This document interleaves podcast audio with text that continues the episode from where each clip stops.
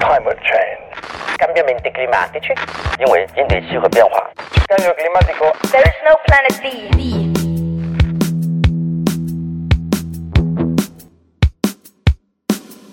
Aujourd'hui, rares sont les ménages qui ne disposent pas d'une voiture. Il n'y a peut-être plus que quelques personnes dans les centres des grandes villes qui peuvent s'en passer. Pourtant, il y a à peine trois générations, seule une personne sur 25 était automobiliste. Problème, la voiture thermique contribue fortement au changement climatique. cet objet à lui seul représente 16% des gaz à effet de serre de la France. Dans cet épisode, on va essayer de comprendre comment la voiture thermique a pris autant de place dans nos vies et explorer les pistes pour la décarboner. Dans un deuxième épisode, on regardera comment s'en passer totalement, si tant est que ce soit possible. Pour en parler, je reçois Aurélien Bigot, qui a écrit sa thèse sur la transition énergétique des transports. En outre, il est l'auteur du livre Voiture, publié chez Tana Édition.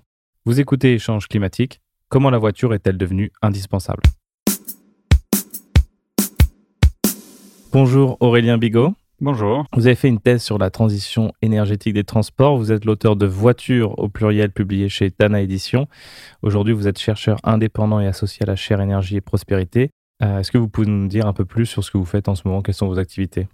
Alors, j'ai des activités un peu diverses, mais qui euh, tournent toutes autour, en effet, de la transition énergétique des transports. Donc, à la fois, euh, bah, essayer de continuer à produire de la connaissance sur le sujet, donc euh, de continuer certaines recherches ou mettre à jour certaines des recherches de la thèse, et puis euh, pas mal d'activités, un peu plus de diffusion finalement, euh, bah, entre des podcasts de ce type, euh, quelques sollicitations médias, quelques publications sur les réseaux sociaux, quelques articles, un peu de vulgarisation, et puis en effet le livre Voiture Or Not qui vise aussi à essayer de toucher un public un peu plus large sur ces thématiques.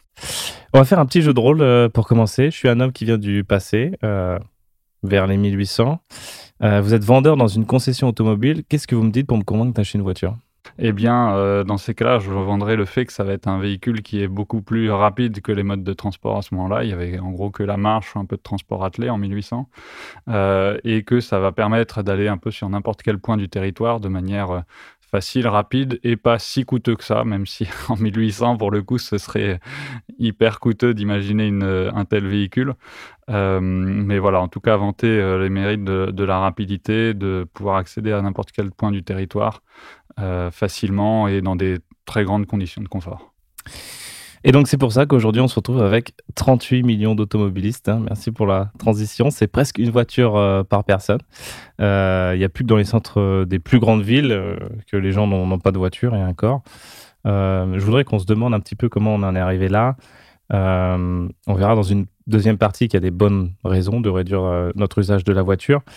Quelles sont euh, pour vous les causes majeures? Si on regarde euh, les, fameux cours de, Jean Covici, pour lui, la raison euh, primordiale, c'est l'accès à l'énergie abondante et peu chère, qu'on a connu surtout dans la deuxième partie du, du XXe siècle. Qu'est-ce que vous en pensez? Euh, que c'est euh, un facteur en effet déterminant. Quoi. Sans, sans cette énergie euh, abondante et peu chère, en effet, on n'aurait pas pu avoir une telle diffusion de l'automobile. Après, il y a beaucoup d'autres facteurs, donc c'est finalement un facteur nécessaire mais non suffisant dans cette diffusion de l'automobile. Mais c'est sûr que quand on, on se pose la question, par exemple, de 1 litre de pétrole, ce que ça représente en termes d'énergie, bah, ça permet de faire euh, de l'ordre de 20 km pour une voiture, pour un véhicule de plus d'une tonne.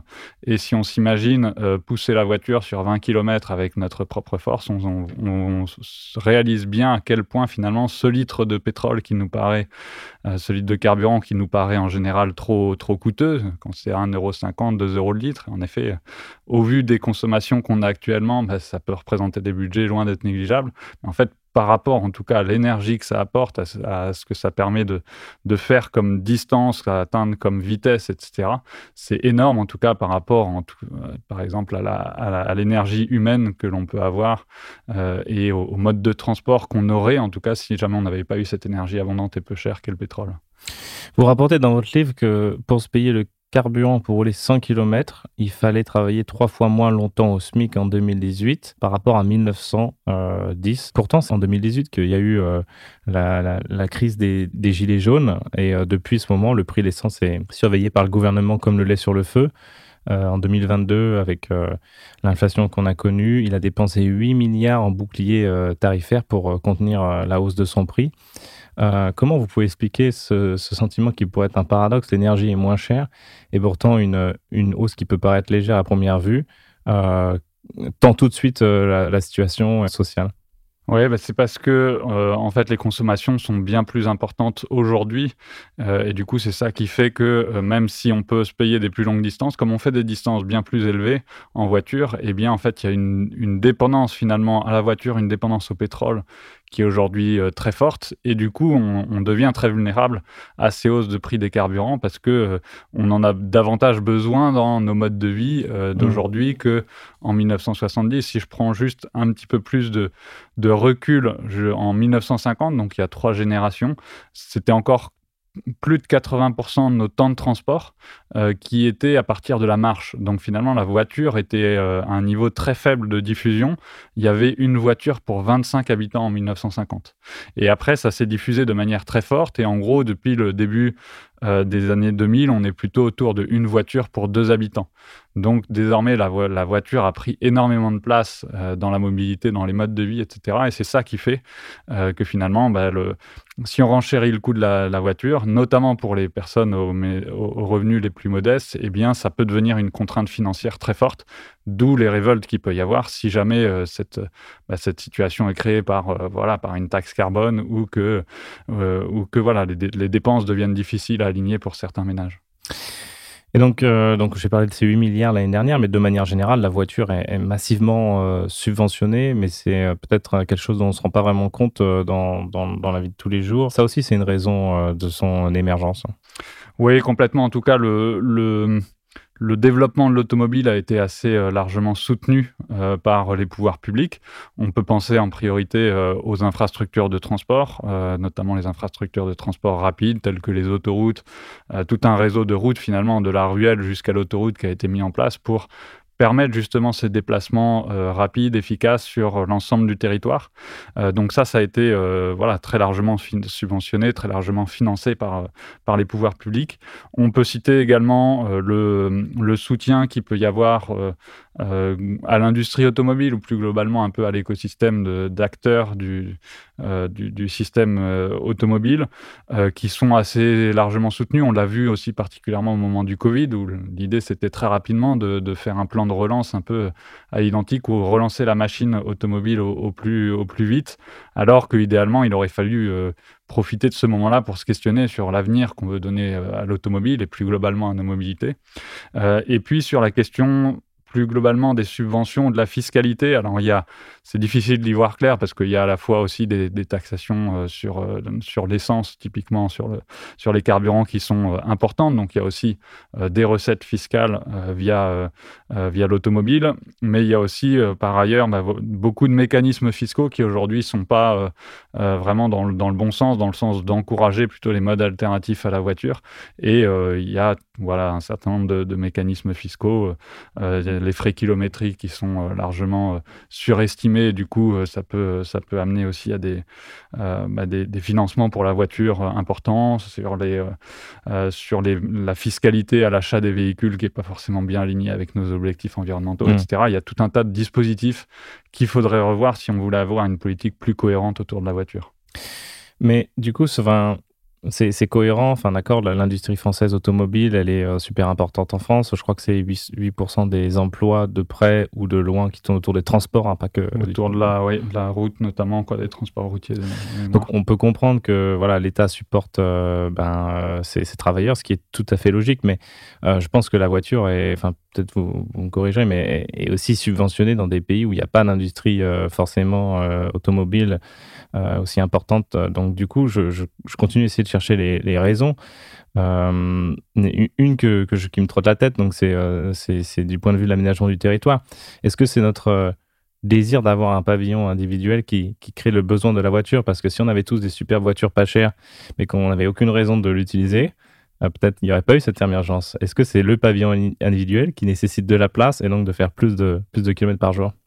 Alors c'est une des raisons aussi très fortes au développement de l'automobile. En tout cas, le fait que l'aménagement du territoire a été euh, façonné par et pour l'automobile. Donc quelque part par l'automobile, c'est qu'on n'aurait pas eu euh, un étalement urbain aussi fort que ça, euh, typiquement si on n'avait pas eu la voiture qui permet de faire ces déplacements à plus longue distance de manière assez rapide, d'accéder un peu à tous les points du territoire ce que ne peut pas forcément euh, de la même manière, par exemple, les transports en commun qui doivent être euh, euh, concentrés Rentable. autour de, bah, de d'axes avec des, des- des flux de, de, de déplacement suffisamment importants, ce que ne permettent pas non plus vraiment la, la marche et le vélo qui sont sur des distances qui sont davantage limitées. Donc si vraiment on est sur du périurbain, voire du rural qui demande un certain nombre de kilomètres, voire plusieurs dizaines de kilomètres pour euh, rejoindre euh, la ville, pour rejoindre son, emploi, ses activités, euh, les lieux d'achat, etc. Bien quelque part, on a aménagé tout ce, tout, tout ce territoire euh, grâce à l'automobile. On pourrait dire ça comme ça si on voit cet aménagement de manière positive. Euh, et puis, une fois que on a cet aménagement-là, bien c'est pour l'automobile dans le sens où, comme je disais, les modes actifs comme la marche et le vélo et les transports en commun deviennent un peu disqualifiés euh, par cet aménagement-là. Donc, ce qui est sûr, c'est que finalement, le- les choix de localisation à la fois pour les habitants, donc en effet avec le, pavillon individuel qui a été dans cette direction-là, aussi les choix de localisation des, des commerces, notamment les centres commerciaux en périphérie. La France moche Euh. de Télérama. il, y a, il y de ça en effet qui, qui, euh, qui a joué aussi à ce développement de, le- de l'automobile. Euh, les, diverses activités voilà, assez dispersées sur le territoire et puis avec cet éparpillement qui est, qui est important, ça joue aussi en, faveur, euh, en faveur de l'automobile et c'est ça qui, qui, qui est un des facteurs de dépendance aujourd'hui à la voiture, une fois qu'on est un peu prisonnier quelque part de cet aménagement du territoire qu'on peut modifier progressivement, mais c'est avec des inerties extrêmement Mm. fortes. Euh, bah, on reviendra, je pense, sur, sur la modification de l'aménagement un peu plus tard. Euh, juste pour finir, juste sur l'aménagement du territoire, euh, il y a un moment donné, pendant peut-être les 30 Glorieuses, où on a carrément euh, dépassé les bornes. Parce que, ok, on relie euh, des centres périurbains ou ruraux à des villes, mais on a carrément mis euh, des parkings un peu partout, euh, au cœur euh, des plus belles places euh, de nos villes. Et d'ailleurs, même aujourd'hui, euh, on y revient un peu. Oui, complètement. La place occupée par euh, l'automobile est assez euh, énorme et c'est vrai qu'il faut un peu se euh, regarder autour de soi, notamment en ville, pour voir à quel point cette place est importante, à la fois pour les infrastructures, pour la circulation des véhicules, donc tout ce qui est lié au- aux routes, aux rues, etc., mais aussi pour le stationnement, en effet, alors que ce soit du stationnement sur voirie ou bien des places euh, de parking, hein, on peut le prendre dans les, dans, dans les deux sens du terme.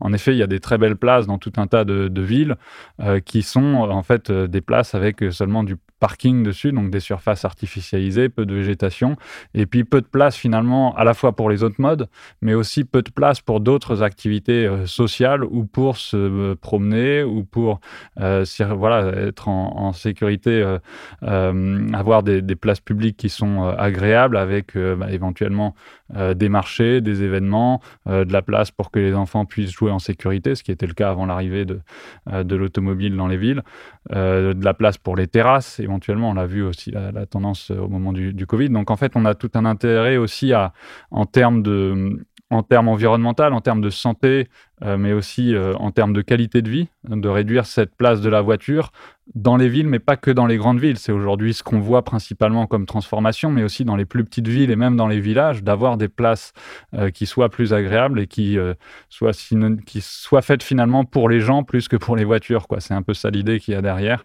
Et, euh, c'est vrai que euh, là-dessus, il y a des transformations très fortes à, mener. Mais comment on a pu pousser le, curseur aussi loin? Est-ce que c'est parce que pendant cette période euh, de l'après-guerre, euh, l'imaginaire de la voiture, c'était, euh, je sais pas, la modernité, euh, l'individualisme euh, Alors, en, effet, il y a, un y a un imaginaire un peu global sur l'ensemble de la, de la société désormais.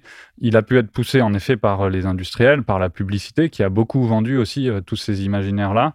Celui en effet du progrès, celui de la modernité, celui euh, de la préférence euh, nationale, de la patrie, des industries automobiles françaises, etc. Ça a été un message de, pu- de publicité assez fort. Euh, certains stéréotypes sexistes aussi qui ont été beaucoup présents dans la publicité, encore de temps en temps, mais pas autant qu'à- qu'à l'époque. Et puis de plus en plus, la publicité automobile s'est tournée euh, vers en effet l'individualisme, le symbole de liberté euh, qui est beaucoup vendu dans les publicités.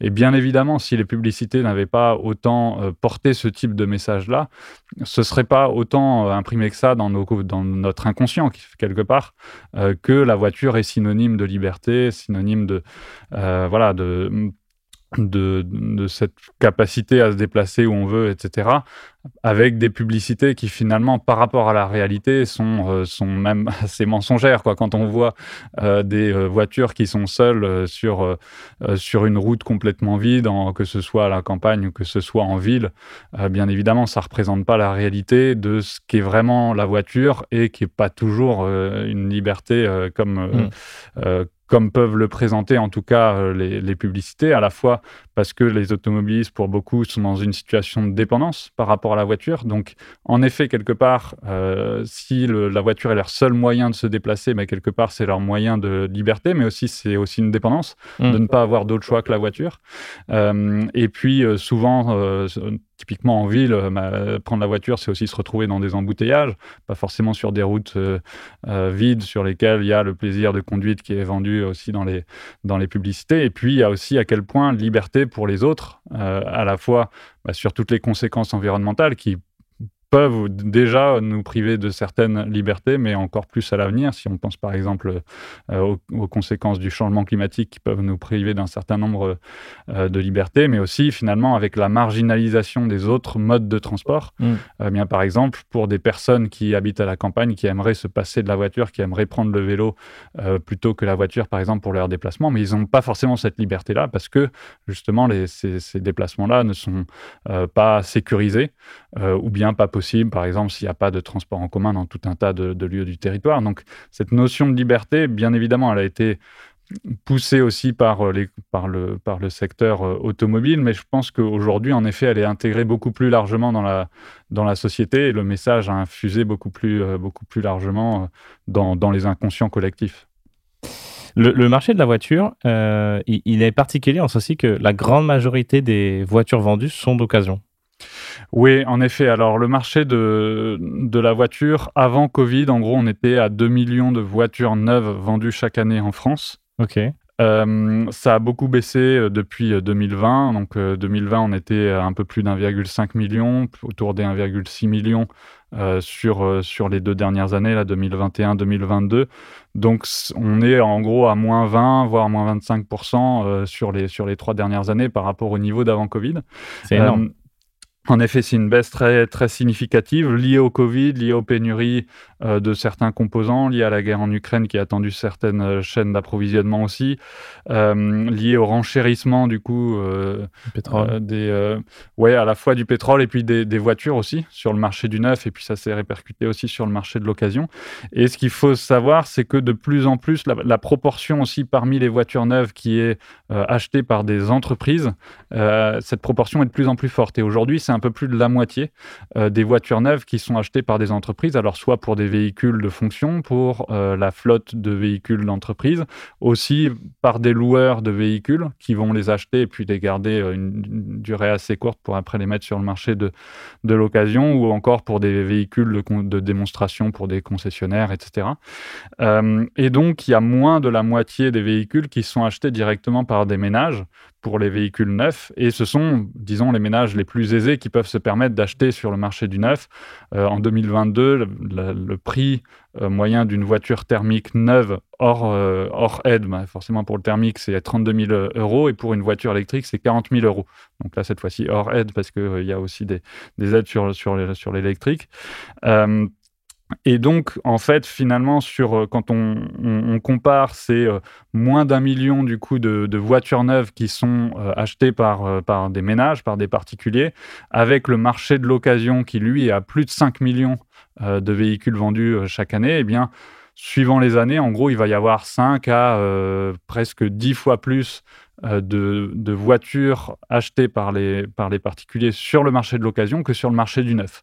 Et là où ça peut euh, poser un problème euh, bah, d'un point de vue social aussi, c'est que sur le marché du neuf, du coup, ça va être des entreprises et des ménages assez aisés qui vont pouvoir se permettre des véhicules davantage surdimensionnés, qui ont euh, euh, aussi euh, ben, davantage une image de statut social plus élevé, donc des véhicules plus haut de gamme, des véhicules qui vont être plus lourds, plus gros, la mode des SUV, etc., qui vont consommer plus de ressources, donc vont être plus coûteux.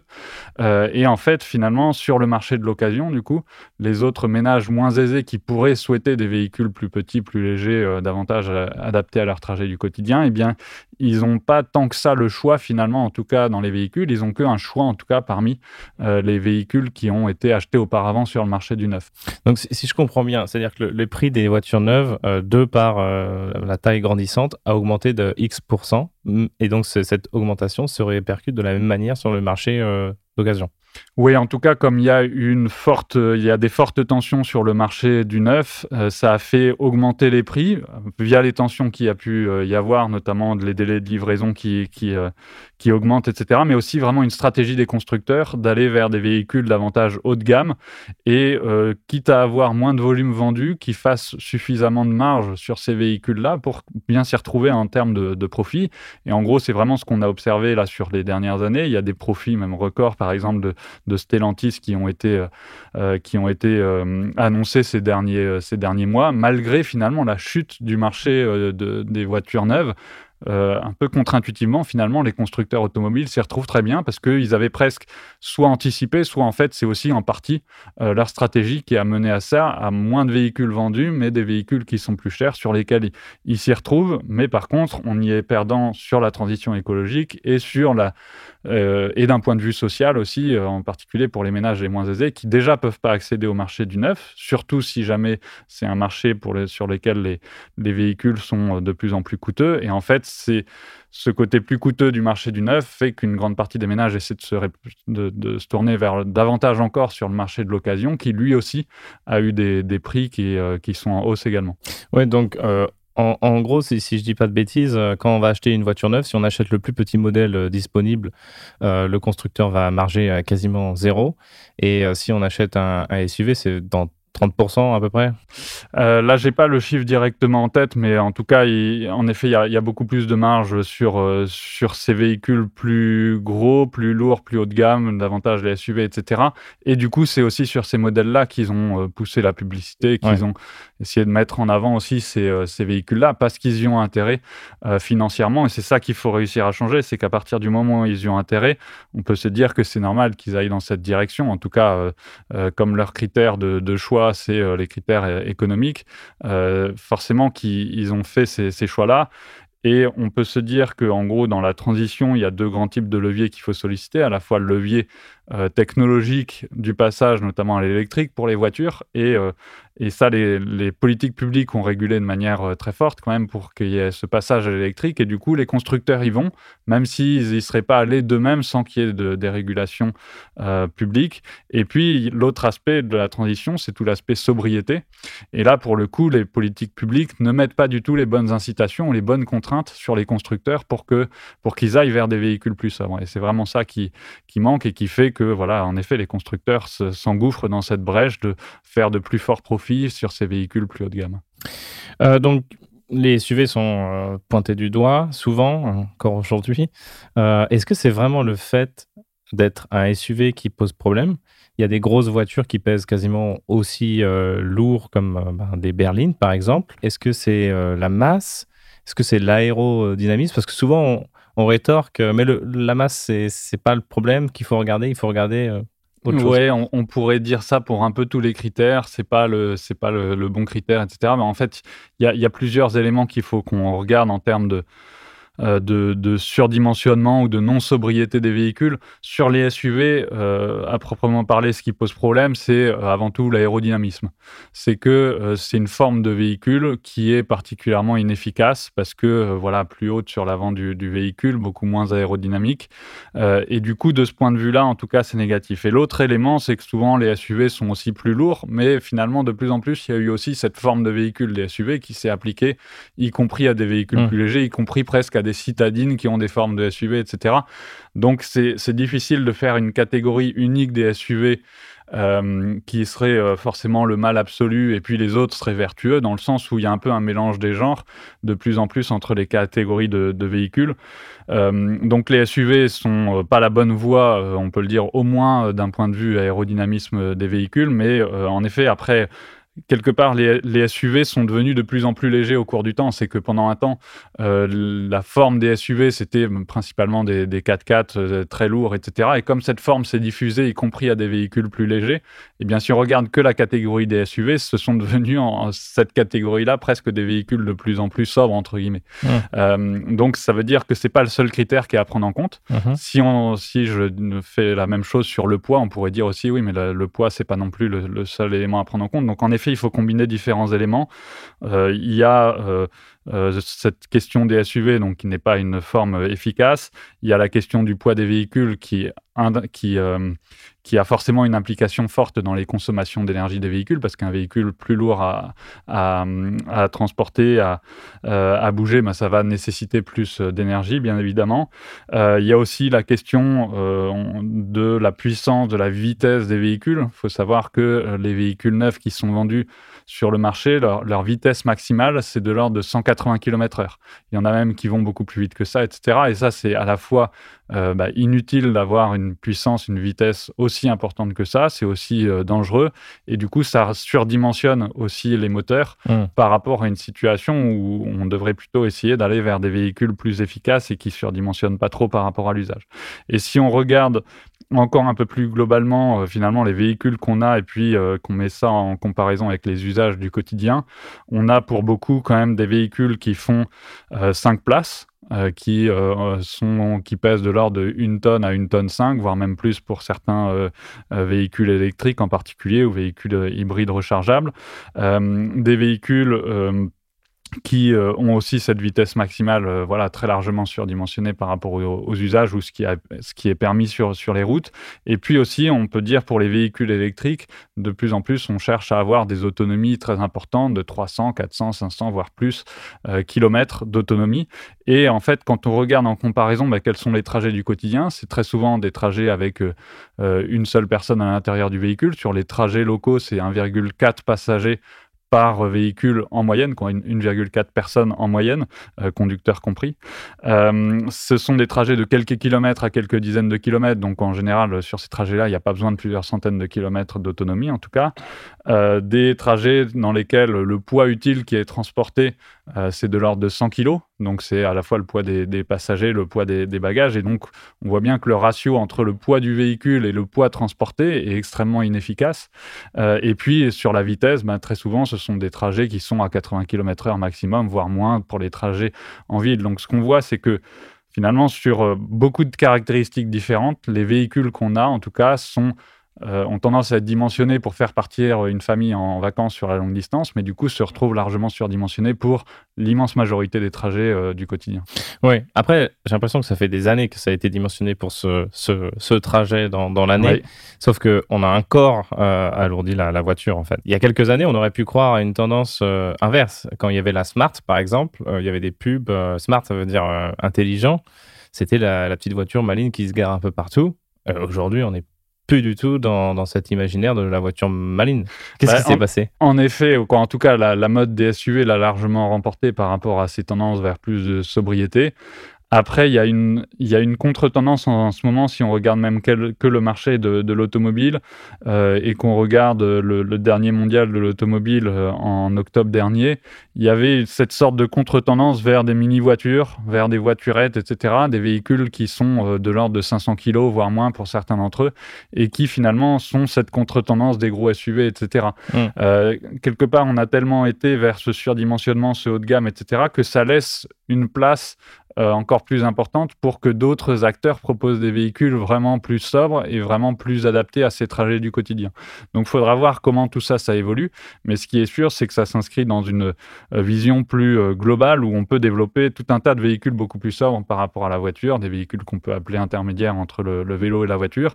Et pour ceux qui sont les plus proches de la voiture et du coup qui permettent le plus facilement, avec le moins de changements de, pratique, euh, de, remplacer la voiture, mais typiquement des mini-voitures qui peuvent atteindre 80-90 km/h et qui, malgré tout, sont beaucoup plus sommes. Si je prends juste un ordre de grandeur, euh, sur la taille des, des, batteries et sur les consommations de ressources. En gros, avec 100 kWh de batterie, on peut avoir l'équivalent d'un pick-up électrique ou un gros SUV euh, électrique. Ça va être ça, en gros, la, capacité des, plus gros SUV électriques. C'est aussi l'équivalent de deux batteries pour des voitures citadines. La Renault Zoé, c'est proche de 50 kWh de, de batterie. et puis, si on passe justement à ces mini-voitures, à ces voiturettes, là, on est plutôt sur 16 euh, mini-voitures ou voiturettes qu'on peut produire euh, avec 100 kWh de batterie, parce que leur capacité, c'est plutôt autour des 6 kWh. Donc, on, voit bien que euh, ce type de mini-voiture, même par rapport à une voiture électrique citadine, ben, ça a des capacités de batterie quasiment 10 fois moindres parce que le véhicule est plus petit, il est plus euh, léger. Il a en effet une autonomie qui est moins importante, mais qui est suffisante en général pour les trajets du quotidien. Et donc, il y a de la place pour ce type de véhicule aussi pour aller vers, vers plus sobre, sans forcément bousculer outre mesure, en tout cas, un certain nombre de pratiques actuelles. Je ne crois pas trop en euh, euh, la prise de conscience écologique des constructeurs. Est-ce que c'est pas parce que la stratégie du toujours plus gros, euh, ils se rendent compte que ben, finalement la niche des, personnes qui peuvent acheter, ben, j'ai déjà dit niche, mais leur, leur, target groupe, comme on dit en marketing, c'est-à-dire ben, les gens qui sont plus ou moins quand même aisés, se rétrécit à mesure que eux leur prix augmente et qu'ils se disent que en fait c'est insoutenable. Oui, complètement. Il y a une question de, de savoir est-ce que leur stratégie actuelle est viable sur le long terme? C'est-à-dire qu'à court terme, ils s'y retrouvent très bien à faire des véhicules euh, qui, euh, qui vendent plus cher, même s'ils ils ont moins de ventes. Mais le risque, c'est à force de, de, rendre la voiture de plus en plus inaccessible, bah, qu'ils perdent leurs clients. Euh, donc, il faudra voir est-ce que la stratégie est bonne, surtout après plus globalement, bah, le contexte actuel, c'est aussi euh, ce virage vers, euh, vers l'électrique, que ce sont des véhicules qui sont plus coûteux à l'achat, pas sur l'ensemble du cycle de vie, mais en tout cas à l'achat, ils sont plus difficiles euh, en termes d'accès pour, pour, voilà, pour, pour les ménages de pouvoir se, se permettre d'acheter ce type de véhicule-là. Donc ça rend encore plus difficile l'accès au marché du neuf, ou en tout cas l'achat de, de, voitures neuves quand elles sont électriques. et puis globalement, bah, les, les problématiques de pouvoir d'achat qui peut, peut y avoir euh, actuellement. Et puis l'arrivée aussi, euh, euh, qui est souvent un peu brandie comme une grande menace sur la question de l'électrique, mais aussi d'autres acteurs étrangers qui pourraient vouloir proposer des véhicules électriques plus sobres, plus légers. Notamment, on parle beaucoup de, des constructeurs chinois ou des constructeurs asiatiques plus globalement qui pourraient venir sur ce créneau-là et du coup investir un, créneau sur lequel il y a potentiellement une vraie demande euh, mais pour laquelle les constructeurs européens globalement, et notamment les constructeurs euh, français, ne proposent pas suffisamment des véhicules qui pourraient être adaptés aux besoins euh, des, automobilistes aujourd'hui et au fait de, chercher à avoir des véhicules voilà, qui sont moins coûteux à l'achat. Et c'est sûr que à quel point leur stratégie actuelle est bonne sur le long terme, c'est vraiment une grande question. Et il y aurait plutôt un intérêt, si on veut aligner les enjeux à la fois environnementaux, sociaux, mais aussi de relocalisation de l'industrie automobile, de produire des véhicules beaucoup plus sobres, beaucoup plus légers, des véhicules électriques, bien sûr, euh, sur euh, le sol français. Mmh. Mmh, c'est intéressant, cette, euh, concurrence étrangère qui, drive peut-être un peu maintenant les attentions des constructeurs français et européens.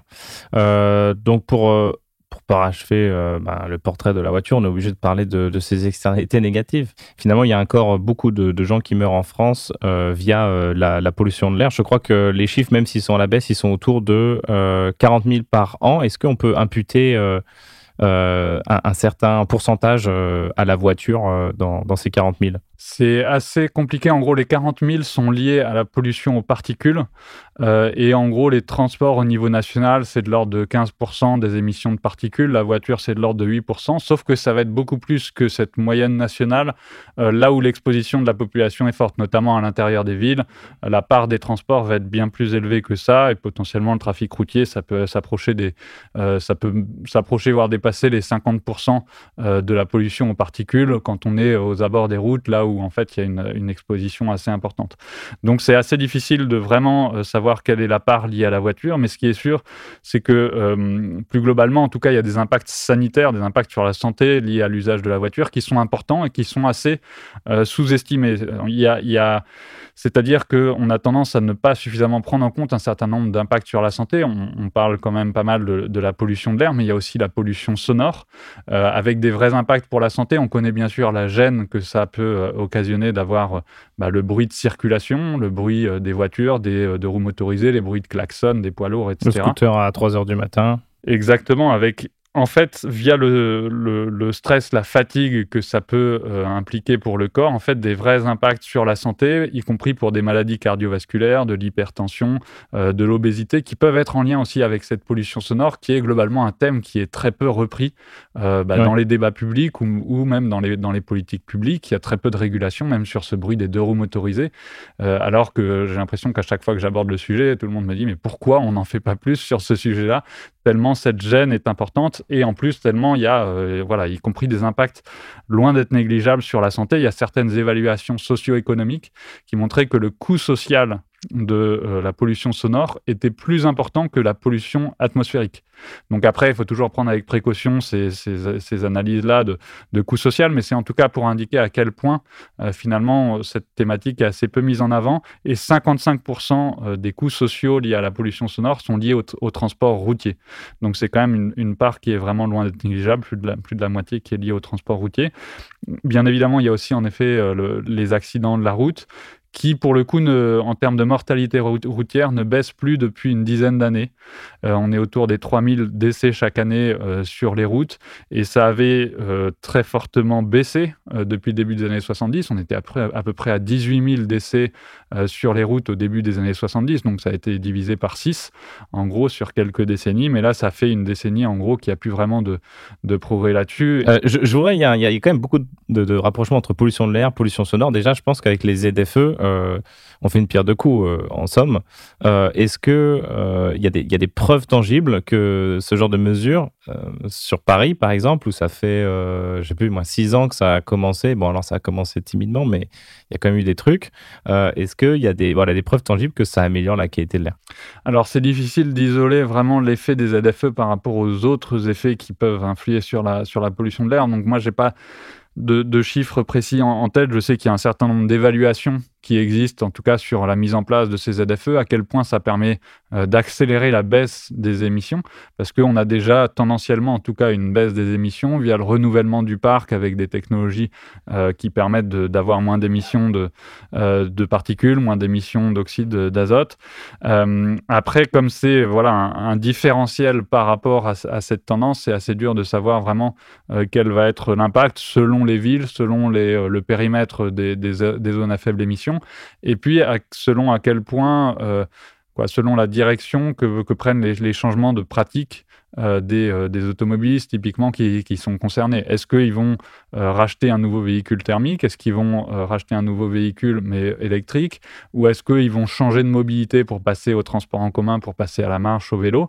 Ce qui, d'un point de vue de l'ensemble des externalités, est ce qu'il y a de, de plus favorable. On n'a pas dit tout à l'heure, mais sur les autres externalités en lien avec la voiture, nos mobilités, il y a aussi la question de l'inactivité physique. Mmh. Et le fait de passer à des mobilités actives telles que la marche et le vélo, ça a un vrai bénéfice aussi sanitaire. Euh, très euh, largement supérieur même d'ailleurs bah, au, potentiel dommage même de, euh, de la pollution atmosphérique. En tout cas, il y a, y a, des vrais bénéfices pour la santé à passer à ces mobilités actives. Donc en fait, selon l'effet des ZFE, en termes de pratiques de mobilité, ben, la réponse que ça apportera ou pas euh, à l'ensemble des enjeux de transition sera plus ou moins forte si on profite de ces ZFE, euh, entre guillemets, que pour passer d'anciens véhicules thermiques à des véhicules thermiques plus récents, mais aussi euh, lourds, fortement consommateurs d'espace, avec ces, impacts pour la santé qui restent importants et pour l'environnement également, bien évidemment. et bien, finalement, ce sera un outil qui sera beaucoup moins utile que si jamais on en profite plus globalement pour restructurer la mobilité vers euh, davantage d'usage des, mobilités alternatives à la voiture ou pour des usages plus partagés de la voiture ou pour accélérer aussi l'électrification du parc, mais idéalement vers des véhicules plus légers. Après, on peut dire que sur Paris, au moins, la stratégie, elle tient quand même sur deux jambes. Euh, on interdit les véhicules les plus polluants, mais en même temps, on propose aussi des alternatives. Les pistes cyclables, etc., fleurissent de plus en plus. Oui, complètement. En tout cas, c'est l'ensemble des, leviers de décarbonation, des leviers de transition qu'il faut solliciter simultanément. Et c'est vrai que la ZFE, aujourd'hui, prend une telle place euh, dans euh, les politiques de mobilité qu'il ne faudrait pas, en tout cas, réduire les politiques de mobilité durable à la transition des véhicules. En plus, on connaît toutes les problématiques sociales qu'il y a, qu'on a déjà abordé sur cette transition des véhicules, en particulier finalement pour les ménages les plus précaires. Donc c'est risqué de faire peser le poids de la transition davantage sur les, sur les plus précaires et qui ont le moins de moyens de changer de, de véhicule. Si jamais on axe trop fortement sur, sur cette sur ces ZFE sous l'angle de, euh, de remplacement des véhicules et un peu de réaccélération du renouvellement des, véhicules, ce qui peut être favorable aux constructeurs, mais euh, mm. voilà, ça ne peut pas être quelque chose de suffisance. Là où, c'est, euh, là où ce serait voilà, bien plus intéressant, c'est si jamais ces ZFE sont, sont prises comme, bah, comme un, un, moyen, disons, de, de, de mobiliser davantage, d'encourager davantage toutes les mobilités alternatives à la voiture. Ce serait le plus juste à deux égards. Donc déjà, parce que les voitures euh, les moins euh, polluantes en termes de pollution de l'air sont les plus chères, mais aussi parce que euh, ben, pour être proche d'une bouche de métro ou d'une station de RER, e les loyers aussi sont plus chers que celles qui ne le sont pas. Donc à deux égards, ça pourrait être injuste s'il n'y a pas d'alternative Complètement. Et puis aussi, en fonction des revenus, finalement, les personnes les plus aisées sont celles qui possèdent le plus de voitures, vont faire le plus de kilomètres aussi en voiture. Donc finalement, on a souvent tendance à dire que s'il y a des politiques anti-voiture, ça va contraindre les ménages euh, les plus pauvres. En réalité, c'est plutôt l'inverse quand on regarde, par exemple, entre les 10% de la population aux revenus les moins, euh, les moins importants et les 10% les plus aisés. Eh bien, les 10% les plus aisés ont deux fois plus de voitures, font 2,5 fois plus de kilomètres sur les trajets du quotidien, parce que ce sont des trajets euh, qui sont plus longs, et puis font quatre fois plus de kilomètres sur les trajets de longue distance par rapport aux 10% les moins aisés de la population. Donc, finalement, contraindre davantage la voiture, en tout cas encourager davantage les alternatives, profite encore plus aux personnes qui n'ont pas les moyens de s'acheter une voiture parce que c'est un mode qui est très coûteux.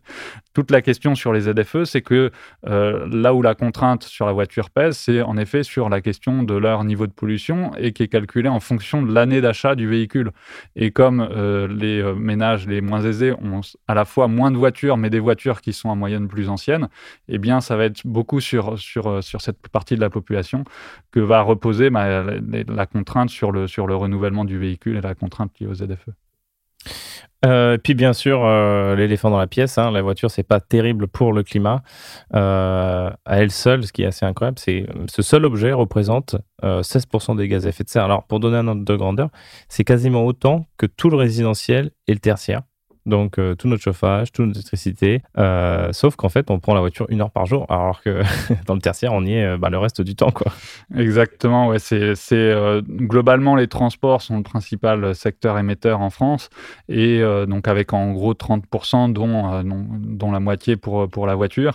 Et l'autre tendance qui est défavorable, c'est que c'est vraiment un secteur pour lequel les, les émissions peinent à diminuer. Mmh. on va avoir, avec le passage à l'électrique progressif, malheureusement qui se fait euh, qui se fait beaucoup trop lentement en tout cas pour euh, euh, être en ligne avec nos, nos, objectifs climatiques. On va avoir quand même dans les années décennies à venir des baisses d'émissions sur les voitures ou plus globalement sur sur les transports, mais ce sera dans un premier temps, surtout si on regarde les émissions directes, c'est-à-dire à, l'usage des véhicules. Mais pour les voitures électriques, il faut aussi prendre en compte euh, bah, le, le, coût carbone à la production des véhicules, qui est plus important du coup à court terme. Et après, c'est sur la durée de vie que euh, les impacts sont bien moins importants. Sur l'ensemble de la durée de vie du véhicule, on va avoir des émissions 2 à 5 fois moins importantes quand on passe à l'électrique en France. Donc il y a un réel intérêt climatique, mais qui n'est pas suffisant quelque part à court terme pour être sur une trajectoire cohérente avec les objectifs qu'on a au niveau national ou qu'on a au niveau international de limitation à 1,5 ou même 2 degrés de réchauffement. Ouais, c'est assez dingue de, se dire que c'est un des seuls secteurs, voire le seul qui n'a pas baissé ses émissions euh, depuis 1990 en France. Euh, et je crois que c'est un petit peu baissé euh, il y a un peu plus de 20 ans, mais c'était à cause du radar, c'est ça? Ouais, en tout cas, ça fait partie des raisons. Au, début des années 2000, il y a une baisse des émissions sur la mobilité des voyageurs. Sur le, transport de marchandises, ça intervient surtout avec la crise de 2008.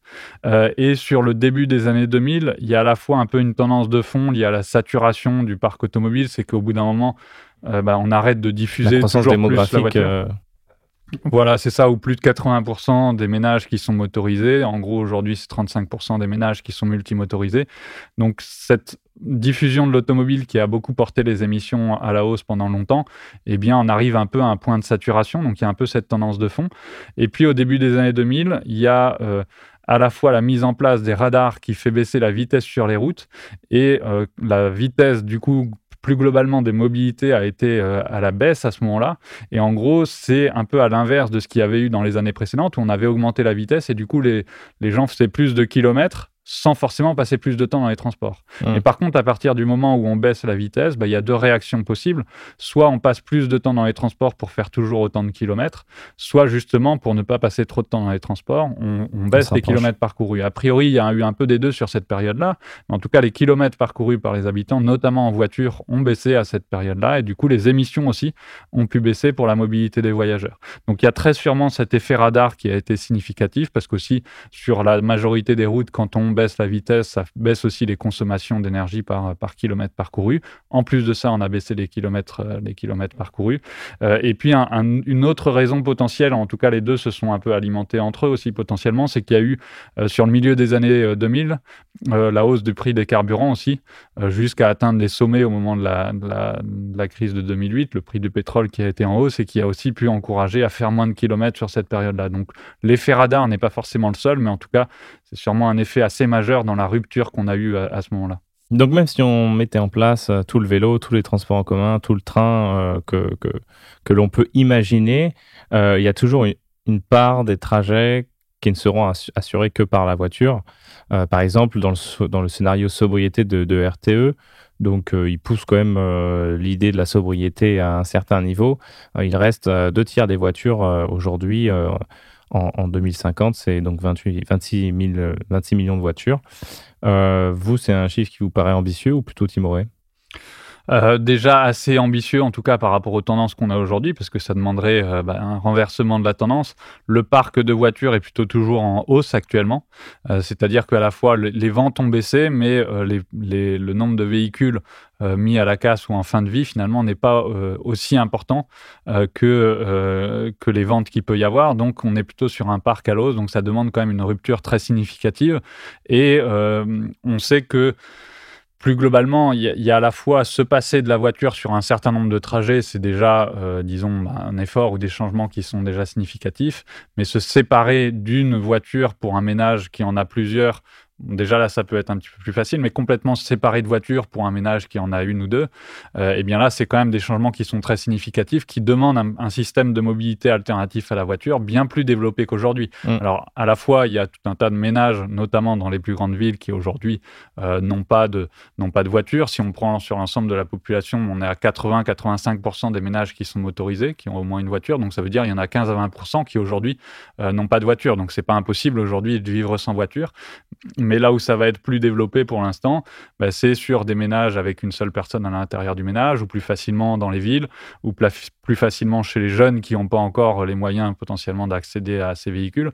Et ce qu'il faudrait faire, c'est faire en sorte que ce, fait de vivre sans voiture s'étende à une partie bien plus large de la population, surtout si on veut diminuer par cet ordre de grandeur, là par exemple de un tiers du parc de voitures, c'est quand même des changements très significatifs dans un laps de temps de 27 ans désormais, donc c'est quand même euh, à la fois quelque chose qui peut être euh, bah, réaliste, mais qui est loin d'être dans la tendance actuelle, ou en tout cas qui demanderait des changements très importants d'ici là.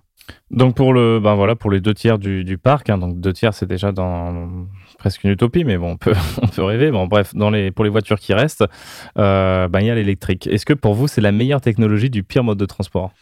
Ouais, c'est un peu ça. Alors, euh, pire mode de transport, on pourrait euh, faire un match avec l'avion, éventuellement. Il y a, en effet, sur, sur le, la décarbonation des voitures, il n'y a pas meilleure technologie que, que, que l'électrique. Les autres alternatives sont clairement pas suffisamment prêtes ou, suffisamment à, l'échelle pour pouvoir se diffuser. Donc, l'électrique sera indispensable pour atteindre nos objectifs climatiques. On peut le voir dans tous les scénarios de transition énergétique qui permettent d'atteindre la neutralité carbone, électrifier les, voitures, notamment, en tout cas les véhicules euh, les, plus légers, ça va être indispensable. Pour autant, c'est pas suffisant. Et en fait, quand on il y a- deux manières un peu de, de voir la voiture électrique, est-ce qu'elle est bonne ou pas pour le climat? Si on regarde par technologie, on compare l'électrique par rapport au thermique et au pétrole, ben, elle est bien mieux. Mais si on compare la voiture électrique avec d'autres modes de transport euh, électriques, notamment, eh bien, on va avoir, euh, ça va rester finalement la voiture électrique qui va être le pire par rapport à un bus électrique, par rapport à un vélo assistance électrique ou par rapport à d'autres véhicules euh, euh, bah, intermédiaires entre le vélo et la voiture, des mini-voitures électriques, ou bien par rapport à la marche, au train électrique, etc., qui, eux, seront bien plus efficaces d'un point de vue énergétique, d'un point de vue des consommations de ressources, et du coup, qui vont avoir aussi des émissions plus faibles. Donc ça veut dire qu'à la fois, il faut passer à l'électrique, mais que, euh, autant que possible, bah, passer aussi à des mobilités plus sobres que la voiture, surtout si on est sur la voiture individuelle. Donc ça veut dire aussi mieux partager les voitures. Euh, néanmoins, il y, a, il y, a, encore des freins à son développement. Donc, le premier, ben, c'est le prix. On en a parlé. Euh, vous disiez tout à l'heure que c'était 10 000 euros plus cher euh, qu'une thermique sans aide. Oui. Mais aussi, euros, ouais, 32 000 pour les voitures thermiques, 40 000 pour les voitures électriques. Mais vous disiez en fait que c'est peut-être un peu une, une, idée reçue parce que quand on regarde déjà sur sa, toute sa durée d'utilisation, c'est-à-dire qu'on fait de l'économie peu à peu sur, ben, sur le prix de l'essence, euh, en fait, c'est pas, pas si clair. Et en plus, si c'est 8000 euros de différence et qu'il y a à peu près 7500 euros euh, d'aide Ouais, ça va un peu dépendre des endroits et euh, des, des, revenus. Maintenant aussi, les, les aides à l'achat vont, vont, dépendre du type, euh, mm. du type de véhicule aussi. Il y a quelques, quelques exemptions ou quelques, quelques aides qui sont conditionnées au poids des véhicules maintenant ou ce, ce genre de choses. Mais en effet, si on regarde l'ensemble du cycle de vie de la voiture en termes de coûts, c'est déjà profitable aujourd'hui d'avoir une voiture électrique. La question, c'est que c'est plus cher à l'achat, moins cher à l'usage et que du coup, les, les économies qu'on va en faire, c'est plutôt sur, euh, au fur et à mesure des années. Et, euh, puis, euh, l'autre élément, c'est que c'est plus facilement faisable pour des personnes de passer à l'électrique si jamais ils ont des, des, des, revenus suffisants pour accéder au marché du neuf. Le problème, c'est qu'aujourd'hui, l'électrique est très peu disponible sur le marché de l'occasion. Et comme c'est là, sur ce marché-là que s'approvisionne la majeure partie des ménages, c'est vrai qu'aujourd'hui, il y a aussi cette question d'accessibilité via ce, cette entre marché du, marché du neuf et marché de l'occasion. Est-ce que ça peut vraiment résoudre les problèmes, ce marché de l'occasion? Parce qu'admettons, une Zoé, donc 2013, euh, c'était il y a 10 ans, je veux m'acheter ma Zoé au marché de l'occasion. Euh, c'est pas du tout la même Zoé aujourd'hui qu'on vend. Euh, elle fait beaucoup plus de kilomètres aujourd'hui. Peut-être elle est beaucoup plus confortable. Est-ce que c'est pas déjà. Est-ce qu'il n'y a pas une obsolescence un peu plus rapide sur les électriques qui fait que ben, le marché de l'occasion est peut-être pas si intéressant?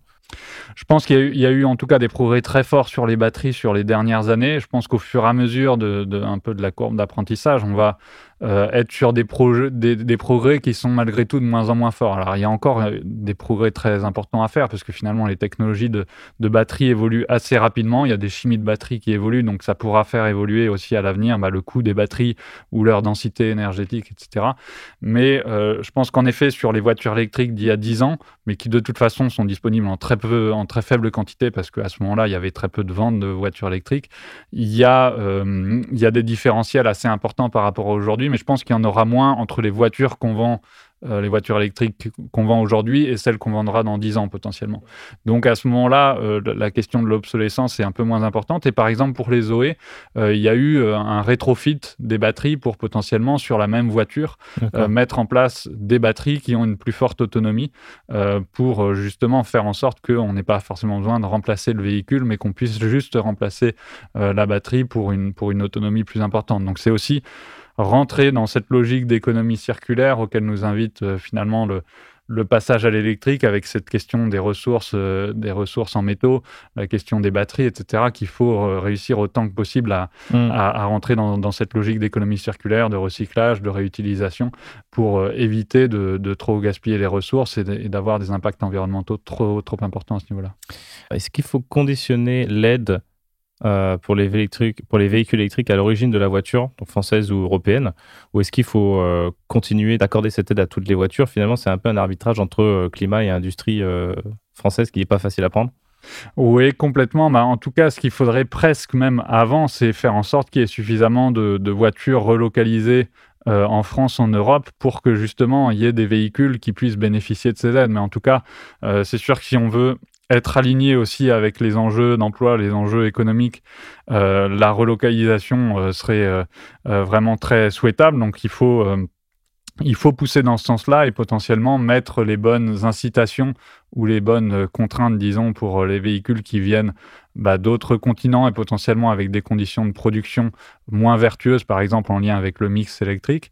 c'est vrai que la France a une carte à jouer là-dessus et avoir ce type de, conditionnalité des aides peut être vraiment intéressant pour avoir un projet aussi euh, de sociétés plus globales qui, euh, euh, qui permettent d'embarquer du monde aussi sur les volets de production des véhicules, sur la préservation d'un certain nombre d'emplois. On sait qu'il y a plusieurs défis qui sont liés à l'emploi dans l'industrie automobile, dans le sens où à la fois l'électrification demande moins de main-d'œuvre donc, il y a cet effet qui va jouer à la baisse sur, sur l'emploi dans, dans l'industrie automobile.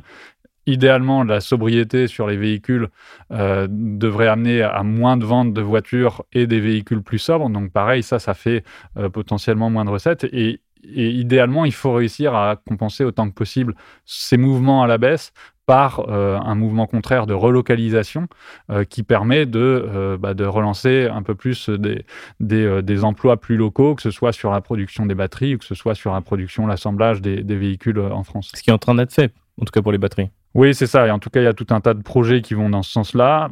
Pour une partie, pas forcément portés par des, euh, par des entreprises euh, françaises. Euh, mais en tout cas, c'est une bonne chose d'avoir d'avoir ces dynamiques de, de relocalisation pour autant que possible essayer d'avoir un, minimum d'indépendance au moins sur, euh, sur certaines phases euh, de, de, la production des véhicules ou, des batteries. On ne pourra pas être complètement indépendant, par exemple, sur, sur les métaux, bien évidemment. Euh, mais en tout cas, voilà, cette dynamique est positive et il faut reconnaître qu'elle est quand même présente, même si voilà, on pourrait imaginer aller, aller encore plus loin. Il y, a, il y a encore tout un tas d'accompagnements à faire mais ça va dans, dans, le bon sens. Donc le premier frein, euh, c'est le prix, il est légitime et euh, on, attend le, on attend une seconde vie sur le, sur le marché de l'occasion pour, euh, pour que ça rende les prix plus abordables.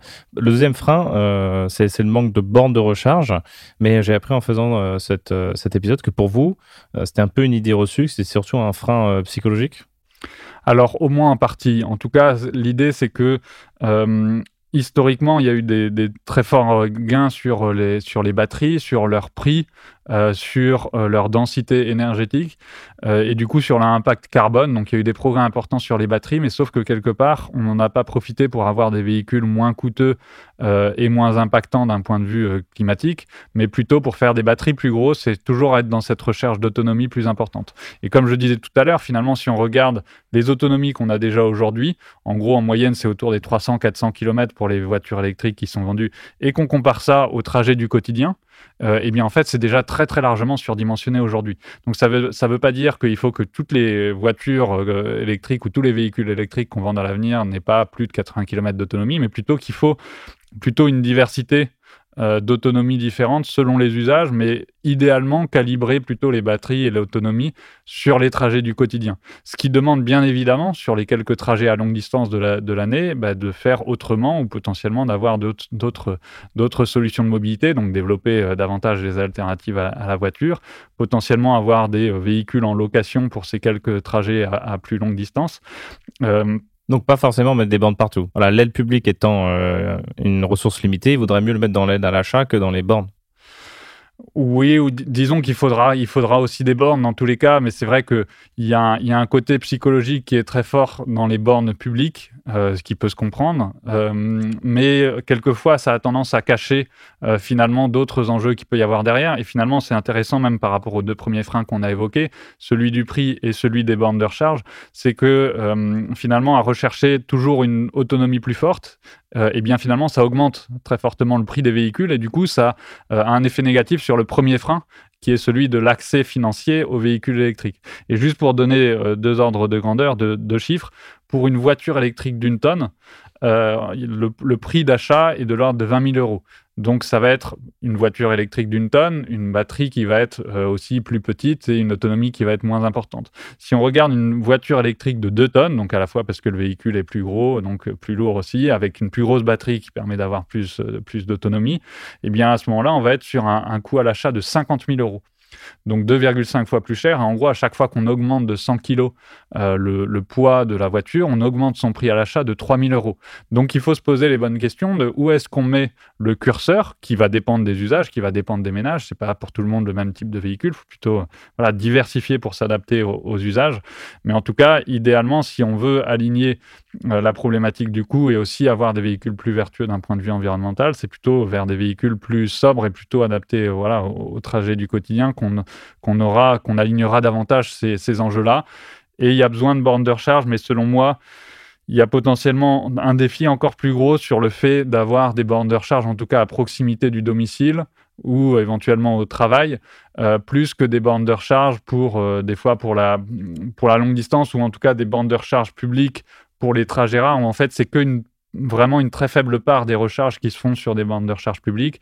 Là où ça peut poser euh, encore plus de problèmes, typiquement, c'est pour des personnes qui habitent en copropriété qui n'ont pas accès à une borne de recharge, pour des gens qui habitent euh, en ville ou même à la campagne mais qui n'ont pas euh, accès à un garage sur lequel ils peuvent forcément facilement avoir une installation chez eux, ou bien pour des personnes qui habitent en ville et qui ont leur voiture sur la voirie et qui n'ont pas, qui n'ont pas de bande de recharge à proximité. Et là, pour le coup, pour ces personnes-là, bien évidemment, qu'elles ne prendront pas de véhicules électriques si elles n'ont pas au quotidien euh, une installation de recharge. Et finalement, les quelques bornes de recharge pour les trajets plus exceptionnels sont importantes aussi, mais pas autant finalement que la borne de recharge qui va servir au quotidien et pour 90% des, usages. Mmh. Euh, puis un troisième frein euh, que moi personnellement j'observe, c'est juste la désinformation autour du véhicule électrique. Oui, complètement. je pense qu'il y a il y a à la fois euh, certaines, certaines critiques ou certains questionnements euh, légitimes qu'on peut avoir sur, euh, sur la transition vers, vers l'électrique, parce qu'il y a toujours des défis, il y a aussi d'autres impacts environnementaux qui peuvent être élevés avec, avec l'électrique, mais en effet, il y a toute une forme de désinformation qui peut venir pour partie parce que ça, le changement vers l'électrique peut impliquer des changements d'usage, comme j'évoquais. Euh, le fait que la batterie, qu'il y ait une autonomie qui soit plus limitée en fonction de la capacité de la batterie, etc., ça, doit nous inviter à repenser plus globalement comment on, met plus de sobriété dans la mobilité. Donc je pense qu'il y a une bonne partie des gens finalement qui tiennent à la voiture thermique, etc., s'opposent à ce passage à l'électrique pour ce type, pour ce type de raison. Puis après, il y a toutes les transformations que ça implique et du coup, bah, la fois, euh, il peut y avoir des intérêts économiques forts derrière euh, la question de la voiture thermique, derrière l'industrie du pétrole, etc. Et cette, la désinformation a pu être alimentée aussi, bien évidemment, par ces intérêts économiques. Puis, euh, et puis des questionnements qui peuvent être d'ordre plus personnel en lien avec les freins qu'on a évoqués précédemment sur le prix, sur les bandes de recharge, euh, éventuellement sur son euh, impact environnemental, parce que justement beaucoup ont voulu semer le doute, notamment sur son impact climatique, alors que très clairement en France, on sait très bien qu'il y a un réel bénéfice euh, climatique. Mais voilà, après, ça répondra pas à, à l'ensemble des défis de, transition de la mobilité. Donc, à la fois, il faut électrifier, mais il faut aussi voilà, revoir plus globalement la mobilité. C'est ça qui auquel finalement beaucoup de personnes s'opposent aussi, je pense, dans, dans débat. Euh, quelle est la pire fausse bonne solution Les agrocarburants ou les voitures à hydrogène? Euh, c'est difficile de, choisir un peu entre la peste et le choléra. Non, euh, disons que les, deux peuvent avoir leur pertinence dans la transition, mais euh, à réserver aux bons usages, dans le sens où c'est disponible en quantité limitée. Aujourd'hui, en quantité même très limitée pour l'hydrogène bas carbone. si on regarde les agrocarburants, les biocarburants, ils sont principalement en concurrence avec l'usage alimentaire actuellement, donc très peu vertueux aujourd'hui. Si on va vers des biocarburants de seconde génération, c'est plus vertueux, mais très très peu disponible aussi aujourd'hui. Euh, donc ça veut dire que euh, les utiliser dans les voitures, là où il y aura davantage, là où il y a déjà et là où il y aura davantage d'alternatives avec l'électrique, c'est pas forcément euh, la meilleure option en termes d'allocation des ressources. mais après, bien évidemment, il y a tout un tas de questions. On peut se dire, par exemple, l'aérien a beaucoup moins d'alternatives, donc il faudrait leur allouer en priorité ces ressources-là qui sont assez rares de, de biocarburants de seconde génération, de carburant de synthèse, etc. Mais en même temps, c'est pas forcément les usages euh, les plus indispensables d'un point de vue social, c'est plutôt des pratiques de loisirs pour les ménages les plus aisés. Donc, encore une fois, ça repose d'autres questions d'allocation des, ressources. Mmh.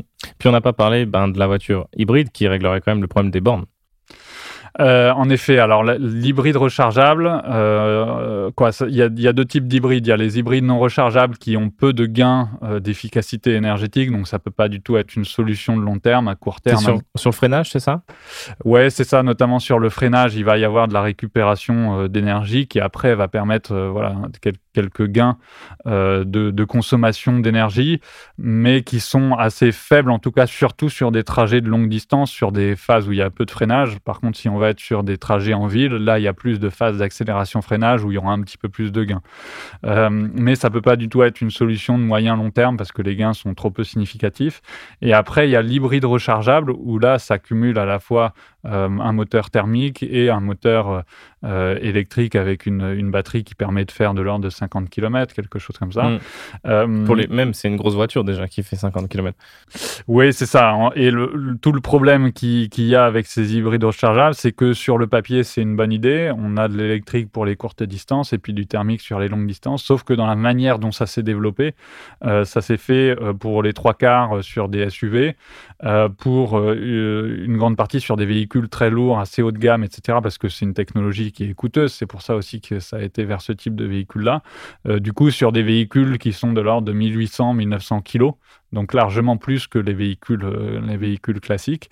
Et puis un autre problème qu'il y a sur ces hybrides rechargeables, c'est qu'ils sont beaucoup trop peu rechargés euh, et que notamment ils ont été beaucoup euh, diffusés dans les véhicules d'entreprise et que une bonne partie de ces, des usagers du coup n'avaient pas d'incitation forcément financière notamment à bien recharger régulièrement les batteries et du coup à, avoir des, des, cycles de conduite qui sont essentiellement sur le mode thermique et du coup on se retrouve avec des véhicules très lourds qui roulent majoritairement en, thermique, pour, euh, notamment pour les véhicules d'entreprise. Et donc, d'un point de vue environnemental, on se retrouve avec quelque chose de beaucoup moins vertueux que ce qui était sur le papier et que ce qui est euh, prévu dans les cycles d'homologation. Euh, pour la dernière question de, de cet épisode, j'ai une petite question rituelle. Si vous étiez ministre des Transports, quelles seraient les trois mesures que vous prendriez pour baisser les émissions de CO2 de nos voitures? Alors, je dirais qu'un premier élément, ce serait de, réorienter sur le marché euh, automobile, de remettre des incitations ou des contraintes, euh, incitations aux normes, euh, qui permettent de davantage se, diriger vers des véhicules qui à la fois sont électriques, il y a déjà pas mal d'incitations dans ce sens-là, mais aussi et surtout des véhicules qui sont plus sobres. Et là, pour le coup, il y a énormément de choses à faire. Donc après, toute la question, c'est de voir quels sont les, bons niveaux d'incitation, les bons critères à prendre en compte. On peut prendre notamment le critère du poids, qui peut être un, critère intéressant parce que euh, ça, va, ça va agir sur pas mal d'autres éléments de sobriété du véhicule. On pourrait se dire, euh, bah, brider euh, en termes de normes, brider la vitesse maximale des véhicules, parce qu'il n'y a pas de raison qu'on vende des véhicules qui permettent d'aller à, 180 km/h, ou pour un certain nombre d'entre eux, même encore plus rapidement que ça. Euh, ce qui est défavorable voilà, en termes de, dimensionnement de, la puissance des moteurs, en particulier pour, pour le thermique, mais aussi bah, pour l'électrique, plus on va vite, plus on, a des consommations importantes et une autonomie euh, limitée. Donc ce serait revoir un certain nombre d'éléments sur cette sobriété euh, des véhicules. Euh, et puis l'autre élément finalement en miroir de ça, c'est développer ces véhicules beaucoup plus sobres, ces véhicules intermédiaires entre le vélo et la voiture. Donc là, avoir un soutien public pour faire émerger cette filière, à la fois éventuellement euh, chez les constructeurs, parce qu'eux, ils n'y vont pas pour l'instant de, même de manière très forte, mais aussi ou sinon euh, euh, soutenir le, bah, l'écosystème qui se met en place de nombreuses startups qui se lancent dans ce type de véhicules. En tout cas, faire en sorte que à la fois on contraigne les véhicules les plus, les plus émetteurs, parce qu'en en fait, il y a tout un tas de personnes, de ménages ou d'entreprises qui ont les moyens de se payer des véhicules qui sont très coûteux. Donc ça veut dire à la fois, faut les rendre encore plus coûteux, mais potentiellement mettre aussi des normes pour faire en sorte qu'on ne se retrouve pas avec un parc de voitures de plus de 2 tonnes à l'avenir, parce que même avec des contraintes, même avec des, incitations fiscales, des fois, ça peut ne pas être suffisant. Donc, à mon avis, il faut combiner les deux et faire en sorte qu'il y ait les alternatives de l'autre côté pour avoir des véhicules plus sobres.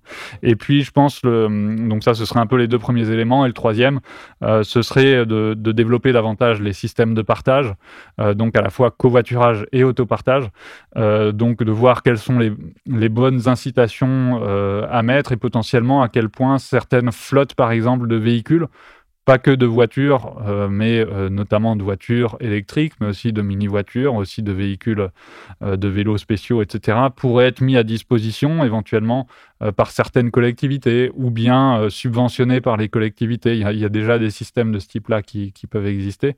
Mais en tout cas, voilà, faire progresser aussi ces usages partagés de la voiture. Parce qu'aujourd'hui, c'est déjà des choses qui existent, mais qui sont un peu embryonnaires pour certains de ces systèmes-là, ou en tout cas, il y, a, il y, a un potentiel qui est loin d'être ex exploité à, à, sa, à sa pleine mesure. Merci Aurélien Amigo. De rien. Voilà, j'espère que cet épisode vous a plu. Si c'est le cas, n'hésitez pas à le partager, ça m'aide énormément. Merci à Gilles Marteau pour la musique, Studio 1212 pour la production, et enfin, merci à vous pour votre écoute. Portez-vous bien et à la prochaine.